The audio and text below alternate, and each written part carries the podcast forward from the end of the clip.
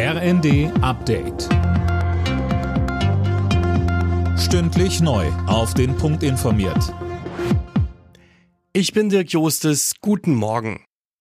Verteidigungsminister Pistorius sieht die Lieferung von US-Kampfpanzern in die Ukraine nicht als Bedingung für die Entsendung deutscher Leopard-Kampfpanzer.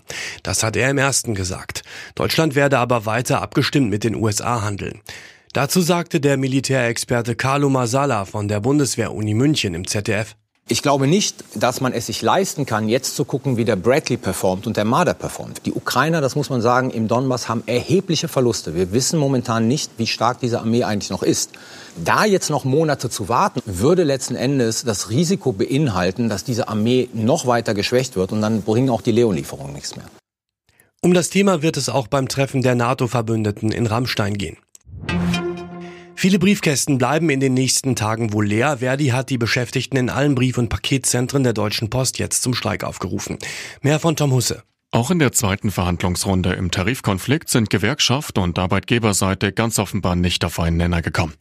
Verdi fordert für die rund 160.000 Beschäftigten unter anderem 15 Prozent mehr Gehalt und spricht von einem Ausgleich des Reallohnverlusts und der Inflation. Die Deutsche Post hat die Forderung bereits mehrfach als realitätsfern zurückgewiesen. In den nächsten Tagen werden noch weitere Streiks folgen, kündigte Verdi an. Rudi Völler wird Sportchef der deutschen Fußballnationalmannschaft, das haben die DFB-Gremien beschlossen. Am 1. Februar wird er die Arbeit aufnehmen und damit einen Teilbereich von Olli Bierhoff übernehmen, der nach dem frühen WM aus in Katar zurückgetreten war.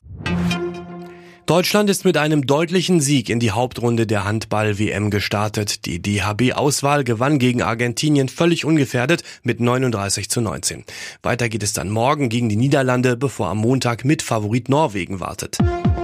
Alle Nachrichten auf rnd.de